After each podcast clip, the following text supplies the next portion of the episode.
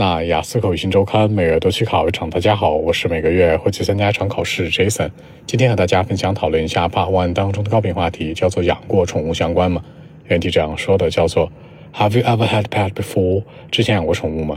开门见山，桑斯罗首先否定这个话题，Not really, nope，没养过。其次交代原因，因为平时很忙，可能忙于工作，忙于学习。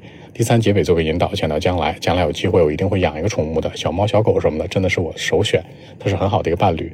这样来看呢，三者贯穿回答符合逻辑。首先否定话题，其次给理由，第三结尾做个引导，三者贯穿符合逻辑。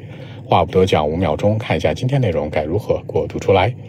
Well, actually, not really. Nope. I mean, in the past, I was like very busy with my study and life. I mean, I didn't have too much time to spend with a pet, for example, like a dog or a cat. But in the future, I'll try to have one, maybe a small cat or a lovely dog, maybe. I mean, that could be a good partner for me to spend some time with me as well. So I think in the future, I will have one, and that's undoubtedly. So that's it.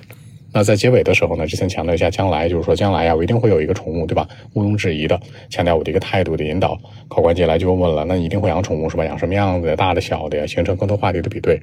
好，说几个小的细节。第一个强调毋庸置疑的，undoubtedly。第二个强调一个很好的伴侣陪伴，a good partner。第三强调出来呢，哎，我将来有可能会有一个，I might have one。这个 might 强调是可能性，这种可能性会小一点。这样来看，把一些小的携带进来，让文章更加具有说服力。